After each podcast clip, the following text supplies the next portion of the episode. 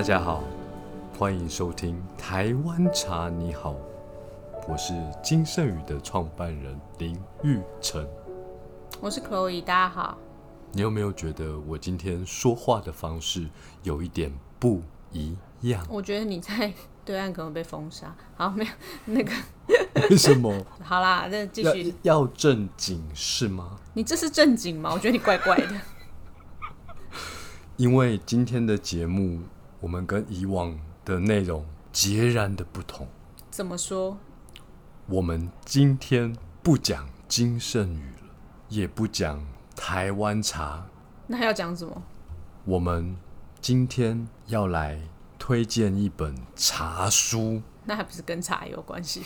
如果你跟茶没有关系的话，我相信大家听到这边可能要转台。你知道今天要推荐什么书吗？我不知道啊。我就拿在手上。哦，好，要我念是不是？《植物猎人的茶道之旅：改变中英帝国财产版图的茶叶贸易史》。我只要看到史，我都你只要看到屎，就会闻到一种味道吗？不是不是不是，我就会想睡觉啊，因为我就是一直历史都不是很好，我永远都记不得就是皇帝的顺序。不要说皇帝的顺序，朝代的顺序我都有点那个。怎么会？我们要以古鉴今啊！我以古鉴今啊，但是我不记得朝代的顺序啊那一类的事情啊。你知道这本书它在讲的是什么吗？我知道你刚刚念贸易史，它上面有写啊。啊，我先问你几个问题。好，你知道鸦片战争吗？我知道鸦片战争啊，那你知道鸦片战争的整个发生的背景其实是茶叶的战争吗？这本书就是要告诉你这个故事历史老师没教啊，啊！历史老师没教啊。真假的？你历史老师有教、啊？没有叫什么名字？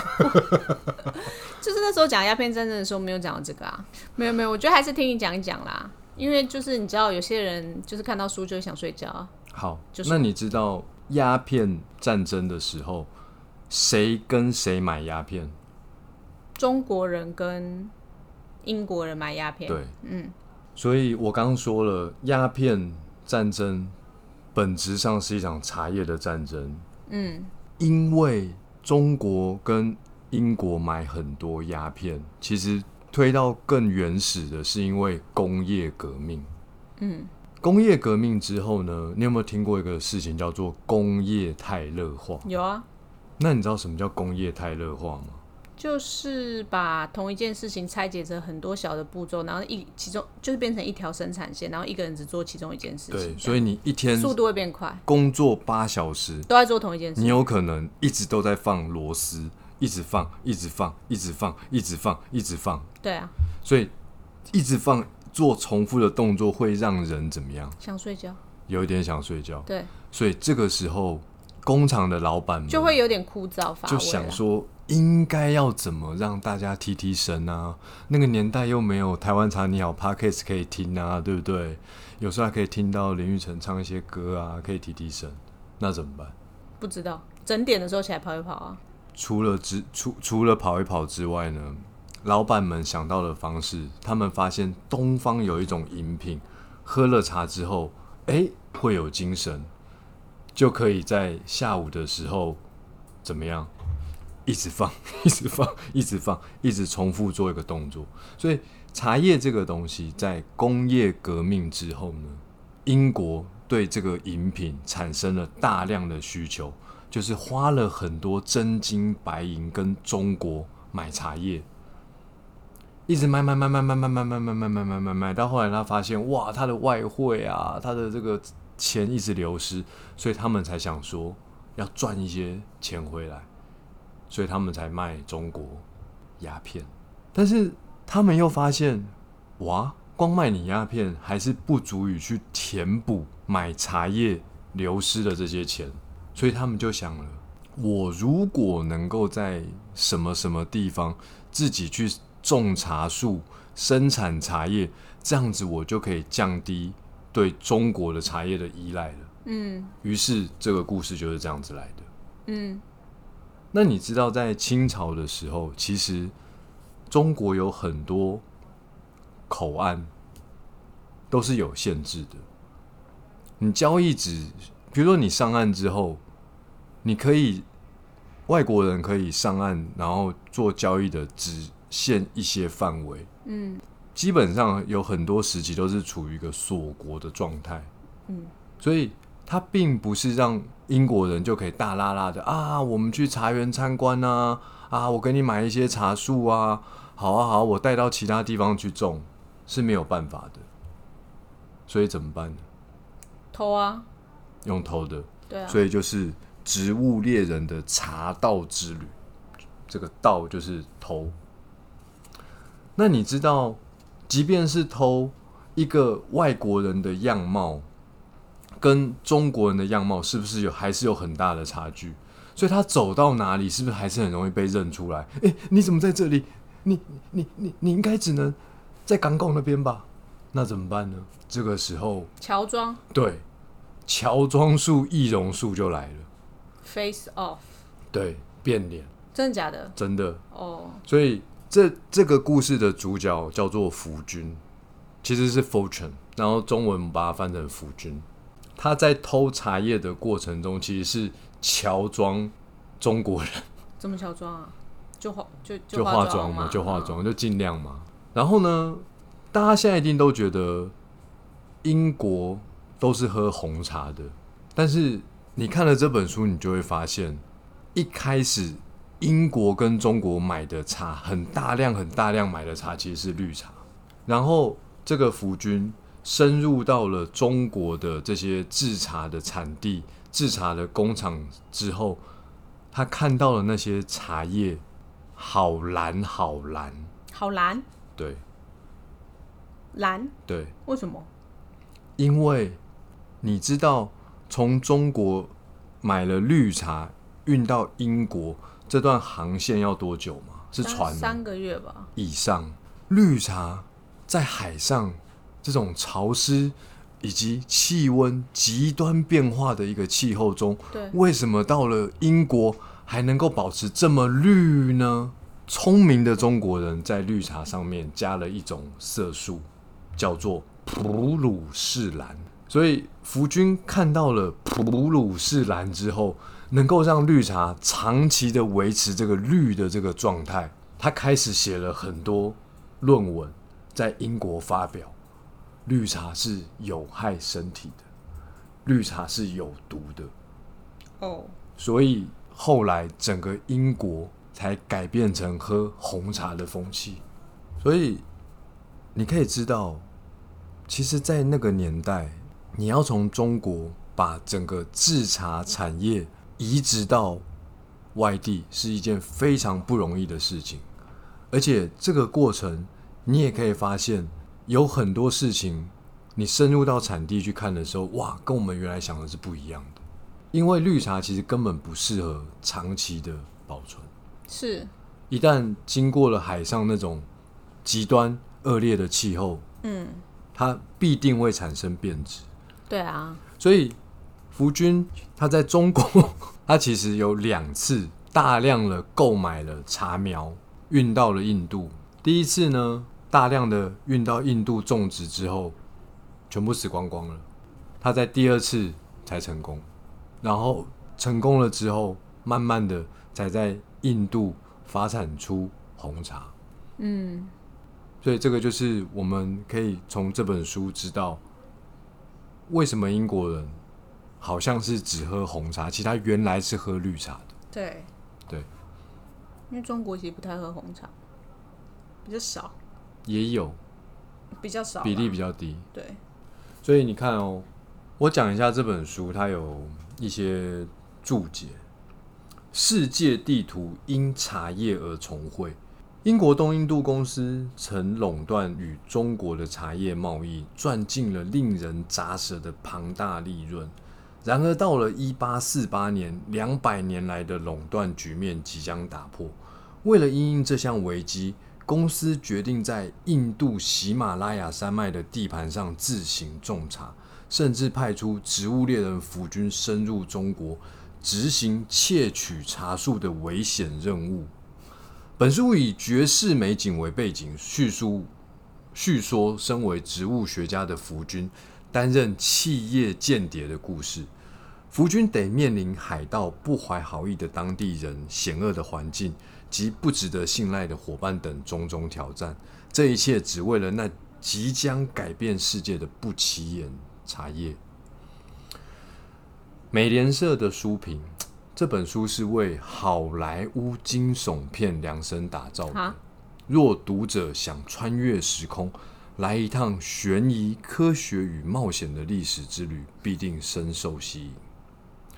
华盛顿邮报的书评：什么书最值适合搭配一杯好茶？当然就是这本。在福军窃取了中国商业机密后的二十年内。茶叶的贸易重镇就从中国转移到英国属地。当某种植物移植到故乡之外，世界就会是另外一种样貌。这本书非常非常的有趣，但是它就是像一本小说嘛？对，他是用小说的方式去记录了这整个时代的背景。那如果不喜欢看小说的朋友，我还蛮推荐大家可以去一个地方，也可以了解这些关于茶的历史。哪个地方？在新北市的平林。哦，茶叶博物馆。对，在新北市的平林有一个茶叶博物馆，它是呃公家的博物馆，那它里面就是以茶为题。有各式各样的面向的呃常态展跟特展，那新北市民是免费入场的哦。那现在虽然因为疫情的期间需要预约制，有人数限制，但是我觉得它还是蛮值得一去的一个博物馆。有一次我去的时候，他也有讲这个植物猎人福君的故事，就是让大家知道说，哦，原来是就比较温和一点啦，没有你刚刚讲的那个什么惊悚悬疑之类的，但是就是他会让你知道说，哦，原来茶是这样来的。然后他也会有一些特别的展览，像现在他就是在展红茶的特别展览，就是赤琥珀。嗯，我觉得，嗯，就是大家现在可以拿起手机来预约一下，去参观一下，然后。呃，参观完展览之后，也可以到附近近郊去走走一些生态步道，算是蛮悠闲的一个一日游这样子。我念里面其中一段哦，你看哦，十九世纪中期，数千万中国人染上鸦片瘾，估计每三名成人中就有一人成瘾。哇，这比例多高啊！这使得原本经济发达的国家已近乎破产二十年。到了福军的时代，中国鸦片的进口量每年成长百分之二十。一八四五年，自印度进口了四万八千箱，价值三千四百万，相当于今日的九亿六千两百万美元。才过了两年哦，到了一八四七年，已经攀升到了六万箱，相当于今日的十一亿美元。鸦片和茶、咖啡一样会令人上瘾，也和糖一样都能为帝国带来好处。英国人以白银换取早餐茶，导致了收支出现严重问题。鸦片贸易的扩张马上扭转了英国的劣势。从一八零一年到一八二六年，中国给付英国的白银约七千五百万元。相当于今日的十三亿美元，但了，但是到了一八二七年到一八四九年，所以又过了二十年之后，约今日的二十九亿美元，全部是因为鸦片交易的关系。